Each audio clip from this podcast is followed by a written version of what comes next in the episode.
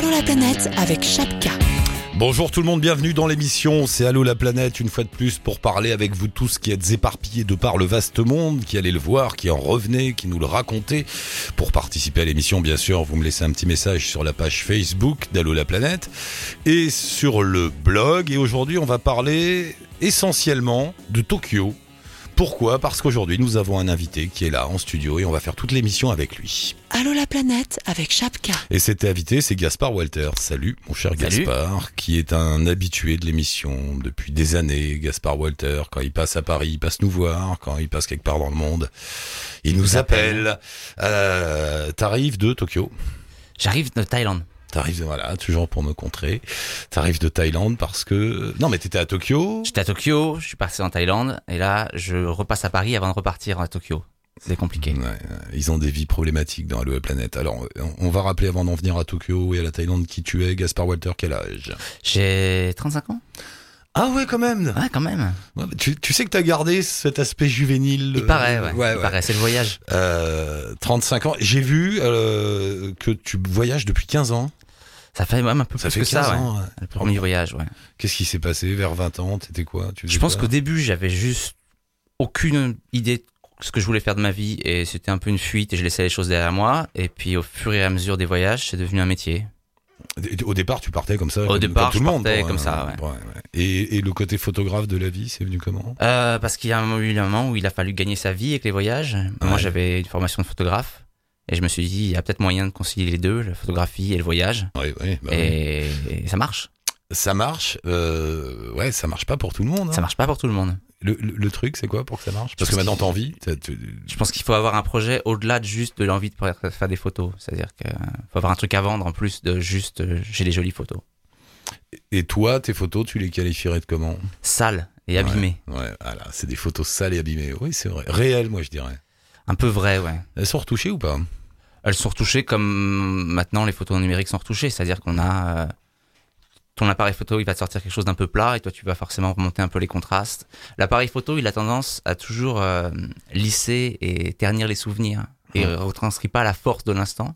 Donc, tu auras tendance à pousser un peu les couleurs, pousser un peu les contrastes, sans pour autant partir dans un truc qui serait une interprétation totale. tu travailles en numérique. Je travaille en numérique, ouais. Et pourtant, tes photos ont un petit côté euh, argentique. Argentique, un petit petit peu, côté, euh, ouais, comme tu dis, crade, euh, pur. Ça, c'est travaillé. C'est Bah, ma volonté de ne photographier que des choses abîmées ou que des choses qui ont un peu de caractère. C'est peut-être ça que tout à l'heure tu disais, il Ouais. faut avoir autre chose à vendre que juste faire des photos. En fait, faut, je dis pas à tous les auditeurs qui veulent faire de la photo de faire des photos sales, c'est pas ça l'idée, mais de trouver une personnalité. C'est ces ça.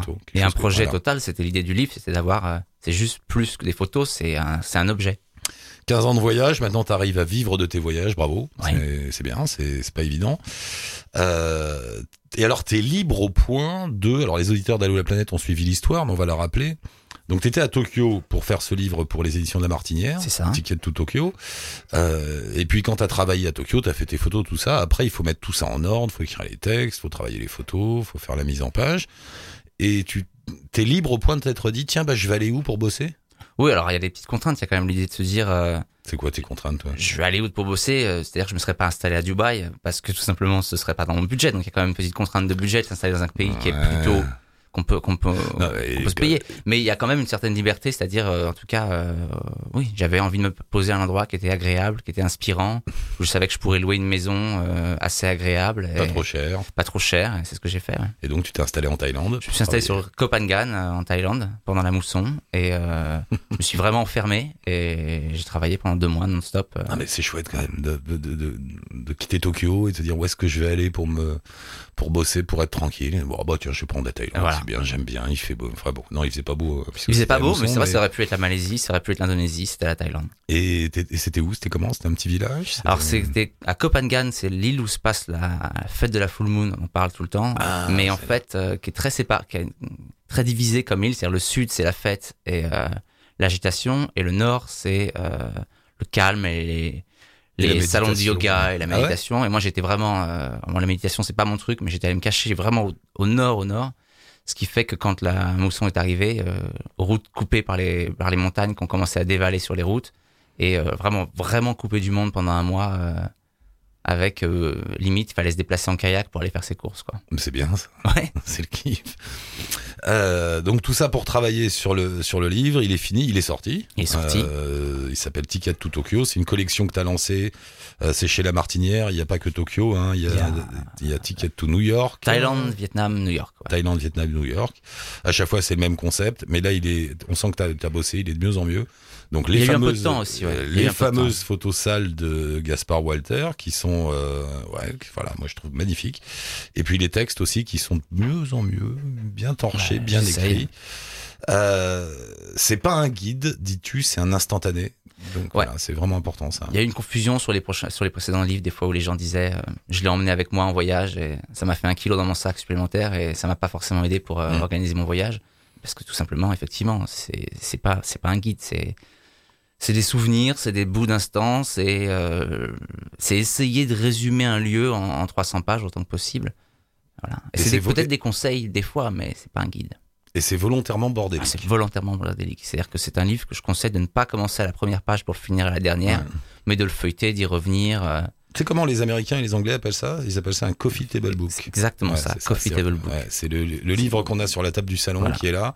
Et qu'on passera Et- un mois à lire. Ouais, voilà, on le feuillette, on regarde. Ah tiens, ça j'avais pas vu. Et puis un petit Et texte. puis les invités passent, et le feuillette aussi. C'est un concept qu'on n'a pas tellement en France. Et euh, j'aimais bien. Les nuits inversées de Tokyo. Quand tu trouves des bonnes formules dans les textes, les textes sont importants. Quand tu parles de Tokyo, tu, tu dis un ciel de charbon et des trot- trottoirs constellés d'étoiles. C'est-à-dire que Tokyo, c'est, je l'avais dit la dernière fois, c'est une ville un peu triste, c'est une ville un peu grise. Euh, c'est dur à capturer la journée. Par contre, la nuit tombe. Non seulement les immeubles se parent de lumière néon euh, sur des kilomètres, mais tous les habitants sortent leur téléphone portable et on marche vraiment au milieu d'une nuée, une constellation de lumière. Ah, c'est Parce ça. qu'ils ont les, tous les, les- yeux rivés, ils ont tous les yeux rivés sur leur portable. Et on traverse ça, et en fait, ce qui fait que le trottoir est bien plus lumineux que le ciel qui, lui, est entièrement noir. C'est ça les étoiles. C'est ça. C'est les, les écrans des téléphones. des centaines de visages, c'est des non. centaines de visages fantomatiques qui passent comme ça dans la, dans la nuit, dans les rues euh, de Tokyo. À ce point-là. Ouais. Non, c'est fou parce que euh, ici à Paris, par exemple, tout le monde en a, mais j'ai jamais noté ça. Donc vraiment, le... d'accord. Des restaurants minuscules de homoïdes. C'est quoi homoïde homoade Yokosho, c'est, euh, alors c'est, ça c'est la, c'est la vraie, c'est le vrai nom de la rue, qui est aussi très poétiquement baptisé euh, Pis-Allée. Ouais. Et euh, c'est une rue minuscule coincée dans Shinjuku, qui est vraiment le quartier principal le plus important de Tokyo. Et c'est une rue qui a su rester traditionnelle, avec des restaurants peut-être avec euh, deux, trois, quatre places. Donc on y va si les habitués n'ont pas pris toute la place. Et euh, on y sert beaucoup de bière, on y sert beaucoup de grillades, puis on y sert aussi deux, trois trucs un peu bizarres. Comme installé sur une rondelle de citron, un crapaud vivant à demi disséqué cligne des yeux, fixe le cuisinier qui l'assaisonne. Alors ça, c'est une spécialité du- d'un de ces restaurants où effectivement, c'est le, sushi de crapaud. En fait, il est préparé de façon à ce qu'on le, on coupe en deux. Mm. Et donc, tu manges une partie du crapaud tandis que l'autre partie est encore vivante. Et donc il te regarde avec te ses regarde grands yeux tristes pendant ouais. que tu le manges. Voilà. C'est bon, moi? Ah, je sais pas, je, quand même, Ah, je pas goûté, pas été jusque-là, Quand même.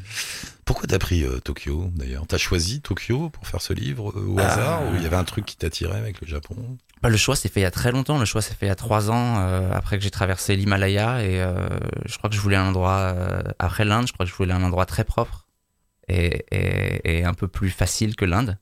Et je sais pas, du coup, Tokyo, c'est un peu une évidence. Et puis finalement, le, le livre s'est pas fait tout de suite. euh, Ça, trois ans sont passés. Et donc, c'était un livre à terminer. Finalement, c'est un livre que j'ai recommencé d'ailleurs, que j'ai repris ca- pratiquement du, du début. Et puis, il y avait une envie, je trouvais que c'était une destination qui collait en tout cas c'est ce que je pensais et je- à mon avis j'ai eu raison qui collait plutôt pas mal à la à la à la collection et aussi une destination qui pour moi était tout le temps montrée de la même façon Hmm. Euh, le Tokyo très clean forcément forcément toujours moderne j'avais envie de voir s'il n'y avait pas autre chose euh, là-dessous Pourtant, tu cherchais un endroit propre. T'as dit. Après l'Inde, tu me diras. Bon. c'est après c'est ça Ouais. Après là D'ailleurs, Après après l'Inde, parfois, on se repose en allant à Bangkok, ce qui peut paraître dingue.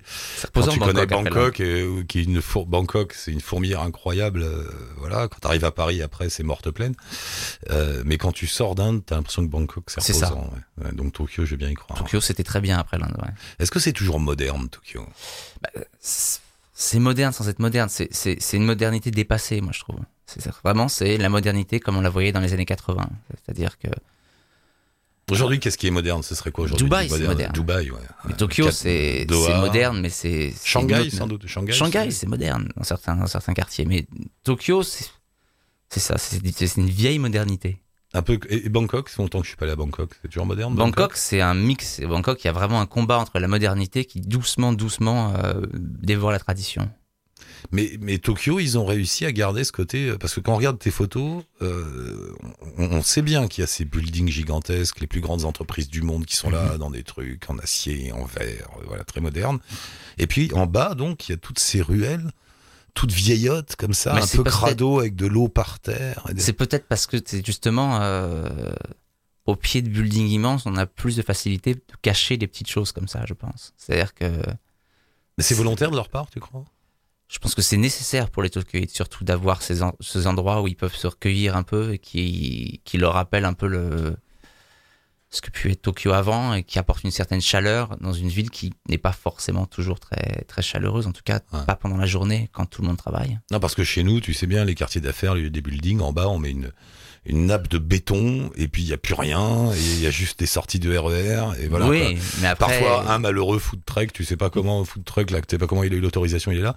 en Asie, rien n'est simple, quoi. Euh, ouais, mais nous, il y a une volonté de d'assainir le bas des immeubles, Je sais Tout, pas, de- ouais. des- buildings. Il y a une volonté à ce que tout soit voilà clean, il n'y a rien qui dépasse. Mais de la même à chaque fois, je me demande si eux, là-bas en Asie, c'est une, une, une volonté de laisser la vie en bas. Tu vois. Je- Ouais, c'est- il y, a il y a ça, il y a de la même façon quelque chose qui serait impensable à Tokyo et qu'on retrouve, euh, qu'on trouve pourtant partout. Je parlais du quartier de Shinjuku, qui est vraiment un gros quartier d'affaires. Euh, Il y a énormément de personnes euh, qui n'ont pas de domicile à Tokyo et qui pourtant travaillent. Et donc, dans ce quartier d'affaires, euh, le long des immeubles, le soir, arrivent des hommes en costume qui défont leur costume, le plient proprement et se couchent sur le trottoir. Ah bon? Ils ont là, ils ont un petit sac que personne touche pendant la journée. Ils sortent leur couette Non. et ils mangent là, assis dans un coin le long, le- au pied d'une énorme banque. Et ils se couchent et le lendemain, ils, ils déplieront leur costume et ils retourneront au travail. Non, tu rigoles. Donc, Des espèces de cadres SDF. on sait pas où ils travaillent parce qu'en même temps, à Tokyo, euh, dans beaucoup de boulot, il faut porter un costume, même Ouais. si t'es. euh, Non, mais c'est donc des gens qui ont un boulot. mais c'est des gens qui ont un boulot, mais Et- qui n'ont pas d'appart. Et pourquoi ils ont pas d'appart? C'est trop cher? Parce que c'est trop cher, parce que euh, il y a une politique sociale autour des appartements qui est un peu étrange, parce que aussi, euh, ce qu'on m'a souvent dit à Tokyo, euh, il y a aussi beaucoup de Tokyoïdes qui habitent dans les cybercafés, parce qu'en fait, euh, ils travaillent tellement que de toute façon, ils passeraient, au- ils passeraient très peu de temps chez eux, et que donc du coup, l'idée d'avoir un chez soi n'est pas forcément toujours obligatoire. C'est quand même fou comme euh, Ouais. façon d'être. Ils vivent dans les cybercafés, c'est-à-dire que c'est pas cher de louer un espace dans un cybercafé. Voilà, c'est ouais. un petit box, euh, il y a un ordinateur, il y a un tout petit canapé, tu t'installes là, tu prends une douche, puis le lendemain, tu retournes au travail. C'est fou. Ouais. Mais ils aiment ça. hein. Ils se rebellent pas parce que vu côté occidental, tu dirais mais, mais, Bah non, non, ça nous rendrait fou, mais euh, je pense qu'il y a un sens communautaire qui est pas le même. Euh, Ouais. Il y a une idée qu'on peut vivre avec les autres aussi. Est-ce qu'il n'y a pas cette idée du sacrifice? Alors, je pense que c'est une idée qui, dire, qui je- existe je- aussi je beaucoup chez les, chez les Japonais. Mais euh, je sais pas, c'est une façon qui est tellement éloignée, c'est une façon de voir les choses qui est tellement éloignée de la nôtre qu'en fait, on ne peut que en être témoin sans forcément comprendre d'où ça vient, pourquoi. Alors, on regarde ça, Ouais. quoi. Moi, j'avais lu un bouquin comme ça où il disait que, comme ils dansent sur un volcan, les Japonais, ils savent que, que, que tout ça va se terminer un jour ou l'autre, Voilà. euh, du fait des conditions géologiques dans lesquelles est ce pays, qui, on sait qu'un jour ou l'autre, le, le Japon va disparaître. Un jour, ça peut-être peut dans, trembler, tout ça peut peut être dans tomber. 10 000 ans, hein, mais, ou dans 100 ans, Ça peut être pas. demain. Euh, ça arrivera, donc euh, il y a un côté survie comme ça, on, on Mm. vit tous ensemble, ouais, comme tu dis, un esprit communautaire beaucoup plus fort que nous. Ouais, c'est une fourmilière encore, hein. c'est vraiment Ouais. une fourmilière Tokyo. C'est fou, hein, c'est c'est un autre, c'est un des rares pays où tu te sens vraiment ailleurs. Tu trouves pas, toi qui as pas mal voyagé Alors je suis d'accord. euh, moi, il y a deux, trois pays qui m'ont fait ça. L'Inde, où, là, où tu as l'impression d'arriver sur Neptune, euh, et le Japon, en fait. C'est les deux. Seuls, endroit où euh, tu te dis j'ai- pas la notice quoi. Ouais. Je connais pas les règles, je comprends pas. Il n'y a pas de repère. Non. D'ailleurs, tu te trompes, non? Je me Souvent. trompe tout le temps. Ouais, en même temps, voyager c'est tromper, c'est se tromper. Mais oui, tu fais des erreurs tout le temps. Oui, parfois, moi, j'en ai raconté. J'ai fait des Ouais. voyages, par exemple, en Inde, où j'ai dû aller euh, dix fois de suite en Inde. Alors, j'étais tout content. Je racontais à la radio, je voyais une histoire. Alors, je racontais l'histoire et je me rendais compte la fois d'après en revenant que je m'étais complètement planté. Et il faut corriger tout le temps, ouais. Et Tokyo, c'est un peu ça, tu Tokyo, c'est un peu ça aussi, ouais. Nous, on fait des erreurs tout le temps, on passe notre temps à s'excuser. euh, je pense qu'à mon avis, on, on, on s'éloigne de la politesse euh, tout le temps. Je pense que Ouais, on fait des bourdes. On fait des bourdes à longueur de journée, Ouais, mais c'est comme dur. ça. Ouais, comme. Avant de poursuivre dans le bouquin, alors il est arrivé avec des tas de petits trucs. Parce à Tokyo, ils mangent, enfin au Japon, ils mangent que des trucs bizarres. Alors c'est quoi tout ça? C'est des machins que t'achètes dans la rue des... c'est des machins que t'achètes euh, à l'épicerie du coin. Euh, Il y a des choses qui doivent être très bonnes, il y a des choses qui doivent être moins Alors- bonnes. alors ça, par chaque fois, je commencerai par la pire. Ouais, ça, ça me semble être la pire. Alors, Hmm. ça ressemble. À... Alors ça, on le sert dans les bars avec. Alors, ça euh, pue. Ah, bah, ah oui, ça pue. C'est quoi, tu crois? Je pense que c'est soit de la moule séchée, soit de l'huile séchée. Et je pense que c'est vraiment épouvantable. Toi, t'en manges pas? Ah bon, si je vais en manger. Ouais. Ça n'a pas grand goût. Ouais, je pense que c'est de la, De la moule de ou- la moule, de la moule séchée. Tiens, il y a Fred qui réalise l'émission, qui est là. Fred, mon ami, passe de l'autre côté du studio. Dis-nous ce que tu penses de cette chose. C'est de la gastronomie japonaise. Oh, c'est pas dérangeant en fait. C'est pas dérangeant, non? Ça fait un peu. C'est pas grand chose. C'est- Après, on te dira ce que c'est, tu te diras que c'est pas bon, mais. Alors, est-ce que c'est des moules ou des huîtres? Je dirais que c'est des moules séchées. On va goûter autre chose. Ah, donc des moules séchées. On mettra des photos sur la. Ça, c'est quoi, ça, tu crois? C'est rose? Aucune idée. Ah, d'accord. Alors, on ouvre le truc rose. Frais. Ah ouais, non, c'est, ah ouais, non, c'est pas bon. T'as vu, après, il y a un petit goût de Il y a un poisson petit goût après, qui quand arrive, même, hein. Ouais, ouais, bien dégueu. Euh, alors, ça, c'est rose. Oh là là là là, ça a l'air affreux. Avec du chocolat. Ah. Tiens, Fred, tu dois goûter ça. Voilà. Toi aussi, tu dois te sacrifier, euh, Gaspard. Voilà. Donc, c'est rose. Il y a. Ah. Ah, Il y a Claire qui est avec nous aussi. Qui... Alors, Claire, qu'est-ce que Hum. Alors, c'est du chocolat. Il y a du chocolat. Alors, je sais pas là. Le truc rose, on sait pas. hein. Oui, parce que c'est écrit en, en japonais. Oh, c'est pas si mauvais, ça. Non, Hein? Ça rattrape les huîtres séchées ou les boules séchées c'est d'après. juste toujours étonnant de pas savoir ce qu'on mange quoi. Mais La nourriture là-bas, c'est bizarre aussi. Tu sais jamais quoi demander, quoi commander, non? Alors, c'est par contre, c'est vraiment, c'est vraiment un des pays d'Asie où j'ai le mieux mangé. Mais euh, oui, tu passes ton temps à commander sur photo ou à dire, euh, moi, je veux ça en pointant euh, vers l'assiette de ton voisin ou voilà. On poursuit dans le livre des réflexions. Les japonaises, elles aiment les geeks. Alors ça, c'est, c'est-à-dire que c'est ce que m'a dit un type. euh, j'ai croisé ce type dans un dans un bar qui était euh, un bar où vont ceux qui, qui aiment les jeux vidéo, les trucs comme ça, euh, genre jeux vidéo des années 80. Mhm. Et je crois que le type se rassurait un peu, c'est-à-dire que le type m'a dit. Ouais mais moi je suis au Japon parce que pour moi ça va être plus facile au niveau relationnel parce que bon bah moi je fais pas de sport, j'ai pas de voiture de sport, je suis pas grand, je sais pas comment m'habiller. Euh, Mais les japonaises elles s'en foutent parce que moi je suis super bon en jeux vidéo et ça les japonaises euh, pour elles ça marche, c'est ça qui compte. T'as pas vérifié. Bah lui non plus je crois. C'est quoi un Virtual Boy dans sa boîte sous blister? Tout ce que je dis est cité des, euh, du livre de Un Virtual. Boy donc ce, ce café à la fois tu pouvais jouer à des vieilles consoles mais tu pouvais aussi en acheter. Les Virtual Boy c'est l'échec le plus cuisant de Nintendo qui avait en- dans les années 90 sorti une espèce de casse virtuelle. Euh, et qui en fait, euh, le problème c'est que ça rendait les enfants très malades, donc coup ça n'a pas marché. Ça rend des enfants malades. Bah ça faisait vomir les gens, donc euh, Quoi? ça, ça jouait avec l'oreille interne et tout ça. C'était, il y avait des flashs rouges comme ça qui t'arrivaient dans les yeux. Ça n'a pas bien marché. Et- Mais tu c'est Mais par contre maintenant du coup c'est collector et ça coûte très cher, surtout sous blister et neuf. C'est quoi le quartier du Golden Jay ou Golden Alors Gay je Golden pas. Guy, Et le matin, ça sent un peu la pisse. ah ça sent quatre- carrément la piste. Donc le Golden Guy c'est peut-être quoi, c'est 4-5 rues minuscules. Et dans ces 4-5 rues il y a peut-être 150 bars qui sont vraiment des bars microscopiques euh, qui ne sont jamais annoncés de l'extérieur. Donc on arrive dans des rues euh, un peu crades avec des comme ça des rangées de portes anonymes qu'on pousse en se disant bon qu'est-ce que je vais trouver? Les trois quarts du temps on se fait jeter euh, par la fille. Là, c'est souvent Ah ouais des femmes qui tiennent ça et qui disent non c'est les habitués. Euh, Il y a trois quatre chaises et donc le, le truc du Golden Guy c'est d'y aller et puis de faire la tournée comme ça le soir. Et forcément euh, petit quartier, petit quartier, petite rue, beaucoup de bière. Euh, Ah ouais. Arrivé au matin, il y a quelques épaves et, et un, un certain Roland euh, dans l'air. Yushima. C'est quoi Yushima avec des prières calligraphiées? Alors ça, c'est un autre, euh, c'est un, il y a ce, encore dans l'esprit geek, dans les temples japonais, on écrit des prières sur les tablettes qui s'appellent des emas. Euh, normalement, on prie pour ce qu'on veut, mais dans les temples geeks, forcément, on prie pour autre chose. Je sais pas, on prie pour que le- son jeu préféré sorte plus tôt, pour Non. que la nouvelle console arrive plus tôt.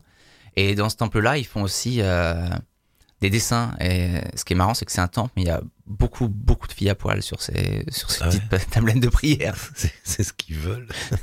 Je sais pas, c'est aussi une façon de s'exprimer, de mettre en avant euh, ce qu'on sait faire. Elles sont très belles ces tablettes, elles sont très très bien faites. D'ailleurs, c'est marrant, il y a une histoire de tablette. Alors, je sais pas si c'est au même endroit euh, où tu regardes les prières comme ça, et puis euh, bon, raconte l'histoire de un- Mike, un de toi qui prie pour Mike. C'est un des temples, c'est le temple du parc Meiji. C'est un des temples les plus touristiques. Donc du coup, les touristes font aussi des prières. Je pense que pense qu'ils comprennent pas forcément le principe. Donc, euh, ce qui était assez amusant, c'est que sur des sur les tablettes, ils priaient pour plein de trucs un peu inutiles. Et surtout, euh, ce que j'ai trouvé déjà très drôle, c'est qu'ils ils priaient Jésus. Mais moi, je suis sûr que Jésus, il lit pas ces tablettes. Il est pas au courant. Et il y avait marqué, il y avait une tablette où il y avait la, où la fille avait marqué, euh, je prie pour mon mari, je prie pour mes enfants, je prie pour tout le monde, mais pas pour Mike. Et ça m'a fait tellement rire. J'aurais voulu que la photo soit dans le livre, mais c'était pas une photo très réussie. Que moi, j'ai fait, une- j'ai pris une tablette où j'ai écrit, bah, moi, je prie pour Mike. Toi, t'as sauvé Mike. Que j'ai sauvé Mike. Euh, toujours dans le même genre, Nenzu Ninja. C'est un endroit sacré, semble-t-il. Et C'est là, c'est là où il y a cette, euh, cette phrase que, euh, voilà, je l'ai dit. Nos sanctuaires, nos temples, tu n'as pas besoin d'y croire. Assieds-toi, lis, regarde, attends. C'est, c'est dans ce qu'on disait, c'est-à-dire qu'on on voyage dans les endroits qu'on essaie de comprendre et on essaie de voir quelles sont les règles. Et donc il y avait ce, ce temple qui avait des, une succession comme ça de très beaux portiques rouges comme on trouve, euh, comme on trouve au Japon. Et j'ai discuté avec ce mieux monsieur et je vais essayer de lui, je crois que j'ai posé trop de questions, j'ai sans doute dû l'embêter, qui m'a en gros expliqué que la seule façon, en tout cas la façon la plus facile d'assimiler leur temple, c'est de venir, de s'y asseoir, de se détendre et n'y a pas forcément un, un mode opératoire précis ou euh, pas forcément avoir besoin d'avoir une conviction précise. Euh, c'est les temples, mais c'est aussi tout simplement des lieux de vie, des lieux de détente Mm. euh, où on vient et on se pose et voilà. Tiens, c'est marrant, encore une référence à l'Inde, parce que c'est ça aussi. En Ouais. Inde, quand tu vas dans les temples, tu as des tas de gens qui prient pas, mais qui viennent se reposer. Et quand j'ai décrit, euh, j'ai décrit à une jeune fille, euh, alors qu'on visitait un autre temple, je lui ai décrit nos églises, et elle a eu l'air un peu perturbée. Elle m'a dit ah non nous euh, un truc comme ça, euh, on n'irait pas. Euh, il faut que tu racontes les chats. Néné Koya. Alors, je sais pas si c'est le nom du bar ou du quartier. C'est un endroit où t'arrives, il y a le chat Rasta, le chat Père Noël et le chat mort. Alors le café était désert. Le. Euh, donc les, les, les cafés à chat c'est très très populaire euh, au Japon. Moi euh, forcément j'ai choisi le plus underground, le plus trash. Il est collé à un cimetière. Euh, il est tenu par une dame qui, je pense qu'elle a, bon, elle a plus toute la tête peut-être, mais euh, très âgée. Et donc euh, tu rentres là-dedans. Déjà d'entrée, ça sent vraiment très très fort la piste de chat. La bouffe est dégueulasse. Et donc, quand t'arrives, elle te fait un show, c'est-à-dire qu'elle commence à habiller ses chats, elle leur met des costumes. Elle est hyper autoritaire. C'est-à-dire qu'une fois qu'elle a mis un costume, t'as intérêt à prendre une photo parce que sinon elle va, elle va te regarder jusqu'à ce que t'aies fini de prendre la photo. Et moi, je passe comme ça 20 minutes dans ce café, dans une ambiance un peu étrange. Et puis, je regarde, les chats, ils sont posés sur une armoire. Et ils regardent un truc et je sais pas trop ce que c'est. C'est dans une boîte. Ils sont tous penchés au-dessus d'une grosse boîte. Et je m'approche et en fait, dans cette boîte, il y a un chat qui, à mon avis, est mort depuis très longtemps. euh, avec quelques pétales de fleurs fanées. Il est en décomposition. Je sais pas si les autres chats le regardent en se disant peut-être qu'il est temps qu'on le bouffe ou simplement ils sont en train de se recueillir. Mais ça a l'air de gêner personne. Et du coup, je me dis, ah, c'est donc ça l'odeur aussi dans cette pièce. Et ça, voilà, c'est un truc un peu étonnant. Euh, ça, ça n'existerait pas en France. hein, et, Ah non, et non. là, euh, ça passait tout à fait bien. Les distributeurs de petites culottes usagées, portées, c'est faux. C'est faux. Ouais, Moi, on m'avait dit. c'est une, euh, voilà, c'est une, une légende urbaine. C'est non seulement faux, mais j'ai vraiment j'ai vexé au moins deux japonais très En- forts en en leur parlant de ça. Où ils m'ont dit euh, faut, non, faut arrêter. Mais pourtant, il y a des distributeurs de tout. Il y a des distributeurs de Ouais. tout. Il y a des distributeurs de bananes, il y a des distributeurs, de, alors évidemment, de clubs, de bières, euh, de tout. Euh, il y a des distributeurs de fruits de mer, il y a des distributeurs de salades, il y a des distributeurs de tout. Euh, Kitchen Town, avec la nourriture en plastique. Alors ça, c'est de l'art, ou presque. Euh, Ah ouais. Tout à l'heure, je te demandais comment tu fais pour choisir, et en fait, c'est ça le, le truc, C'est que tous les plats sont reproduits en plastique. C'est ça. Alors c'était à la base, une- donc c'est une spécialité japonaise. On l'a tous vu à l'entrée des restaurants asiatiques, plus ou moins bien fait. Quand c'est bien fait, c'est très bien fait. À la base, c'était fait euh, en cire. Maintenant, de plus en plus, on part vers le silicone et le plastique. Euh, pour chaque aliment, il y a une technique et on reproduit des hamburgers, euh, euh, des, des sushis, des omelettes, des glaces, des pintes de bière.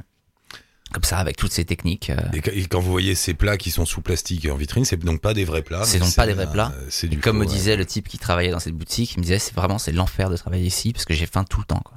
Il y a que de la bouffe en plastique. il y a que de la bouffe en plastique. Le fish market, donc le marché à poissons, Le marché, ben, ouais. avec cette belle réflexion de, de Gaspard qui prend des photos et qui voit, je cite, une moitié de murène vivante dévore une moitié de murène morte. C'était amusant, c'est un marché qui a, qui a appelé à disparaître. Bientôt, ils vont le déplacer. Moi, ce que surtout, ce qui m'a amusé dans ce, dans ce marché, euh, et ce qui, je pense, qui est intéressant, ce qui nous montre la, la relation qu'on a avec la, avec la nourriture euh, en Occident, c'est que donc c'est un marché qui, vers la fermeture, les touristes peuvent y aller. En général, ils viennent de passer 30 minutes ou une heure à manger des sushis dans les restaurants qui sont autour. Mhm. Et en fait, euh, tu te retrouves avec des, des, des dizaines et des dizaines de touristes indignés. C'est-à-dire qu'ils regardent et ils disent euh, c'est horrible, il y a du sang, euh, les poissons sont morts, Mhm. regarde, ceux-là ils souffrent. Bah ouais, Il vient de bien les sûr, manger. tu viens de les manger. C'est comme ça en fait, c'est de là qu'ils viennent. D'abord on les découpe et ensuite tu les manges. Donc en fait, il, il- il y, a, il y a moins d'hypocrisie que chez nous finalement, Ah bah, parce qu'ils ouais. montrent les choses. Ils montrent les choses. Ouais, ouais, ouais, tu- Euh, tiens, une petite pause bouffe. euh, on va, on va encore goûter un autre truc. Ah bah oui, Fred, désolé. Alors ça, je sais pas non plus. Je j'ouvre des, des petits paquets qui a ramené Gaspard. Ça je pense que c'est comme les nouilles instantanées et maintenant en fait ils mangent ça comme des gâteaux apéritifs. Ah, tu crois que c'est de la Je nouille pense Tiens, que c'est ça. Ouais, tiens, goûte. Tiens, Ouais, Fred, c'est ça. Si, si t'es obligé, t'es t'es un professionnel, tu vas jusqu'au bout. C'est un- Ouais, c'est pas mal ça. Ouais, bon, celui-là. Ah, celui-là. Regarde, ça c'est vert, ça. Après ça, ça les gâteaux aux patates douces à mon avis, c'est intéressant aussi. Ah, ça, ça a l'air horrible. Mais non, c'est des gâteaux au thé vert avec du chocolat dedans, ça a l'air très bien. Tiens, un petit gâteau. Ouais, mais c'est moche d'aspect. Tiens. Oh, par contre, c'est sec. hein. Ouais, euh, ça c'est des, des gâteaux. Non, c'est pas bon. Ah ouais? Non, Ah non, c'est parce que j'ai le goût de la, de Ah la bah, moule séchée de tout à l'heure. revenue. séchée plus nouilles au poulet, gâteau au thé vert, forcément. Mais on termine avec. euh, En fait, c'est ça, c'est la combinaison qui va pas. Ah ouais, non, mais c'est. oh, c'est un goût de papier, vieux papier euh, Ah, c'est vrai. humide, C'est un goût de papier. qui aurait traîné. hein. Et alors, ça, c'est. Tiens, après on arrête. Hein. Ça, c'est- Ça, c'est quoi, tu crois? Hmm. Tiens, Fred. Ah, c'est très étrange ça. C'est des, Il fait une tête, Fred. des gâteaux grillés à la patate douce. Je veux pas. Il y a un animal Ah, je suis sûr que normalement c'est bon. Mais là, forcément, effectivement. Ah si, c'est pas mal. Ouais. Si, si. On va terminer sur une bonne truc. Claire, tu veux goûter la patate douce? Tiens. Faut- Pas mal, c'est pas mal, la patate douce. Hmm. À propos de trucs étranges comme ça. Ah si, c'est bon. euh, le coup des, des porte-clés avec des animaux vivants, c'est dedans, c'est en Chine ou C'est en Chine. C'est en Chine, ouais. C'est en Chine. Ils font pas ça, les Japonais. Non. Ils ont pas Ils sont pas, ils en sont pas là. Euh, quoi d'autre? Ah oui, j'en étais au Fish Market. Le quartier qui ressemble réellement à Blade Runner où il faut aller, c'est Yurakusho. Yurakusho. Ouais, c'est vraiment Blade Runner Ah, c'est extraordinaire. On parlait justement de, de ce qui se trouve, de ce qui se trouve au pied des tours. Et là, on est le long de la ligne de chemin de fer. Euh, on a vraiment l'impression que d'être transporté dans un film de science-fiction. Euh, les immeubles sont complètement bouffés par la rouille. Euh, les climatiseurs se cassent la gueule. Ah, les toits sont tordus. les, les cafés ont plus de portes. Et c'est une ambiance géniale. Tout le monde est assis dans la rue sur des cajots. C'est dans Tokyo. C'est dans Tokyo. Et Mais tu vois, vrai- ça c'est dingue. Ça, c'est quelque chose qu'on voit jamais. Voilà, c'est un truc de fou, c'est qu'il y a ce Tokyo hyper moderne et tu vas tomber sur un truc comme Et ça, ça, qui est pas spécialement pauvre en fait. Et en plus, qui n'est pas spécialement, c'est-à-dire que vraiment, c'est pas un endroit que j'ai été chercher en me disant il faut absolument que je trouve un truc. J'ai été dégoté un truc un peu sombre où Mm. personne ne va. C'est l'un des points de rendez-vous de des hommes d'affaires euh, tokyoïtes à la fin de la journée, quoi.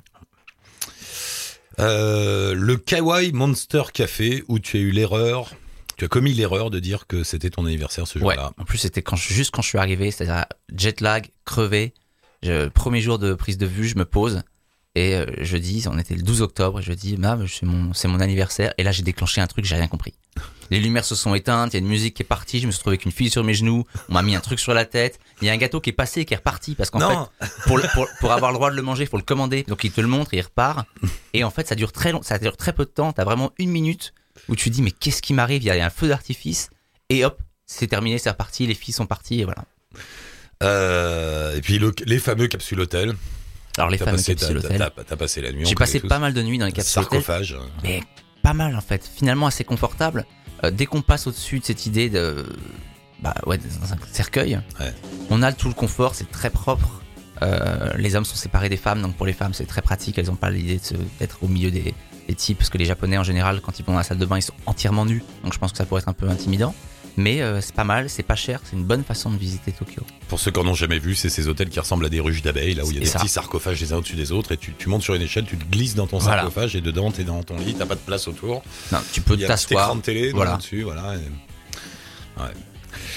Il y en a plein des comme ça, plein plein d'histoires et plein de photos dans le livre de Gaspard Walter qui s'appelle euh, Tokyo, Ticket to Tokyo chez La Martinière. Il y a un, un petit truc euh, plus produit dont on n'a pas parlé, c'est le, alors je sais pas comment ça s'appelle, des, petites icônes 25 là. flashcodes. C'est un euh, flashcode, voilà, il y a un flashcode. Vous, vous cliquez, vous mettez votre smartphone devant, il Voilà. le repère. Et c'est assez génial à faire. Il vous emmène après dans une vue à 360 degrés. Et on de peut se déplacer dans le lieu qui est montré dans le livre. Le café à chat dont on parlait tout à l'heure avec le chat mort.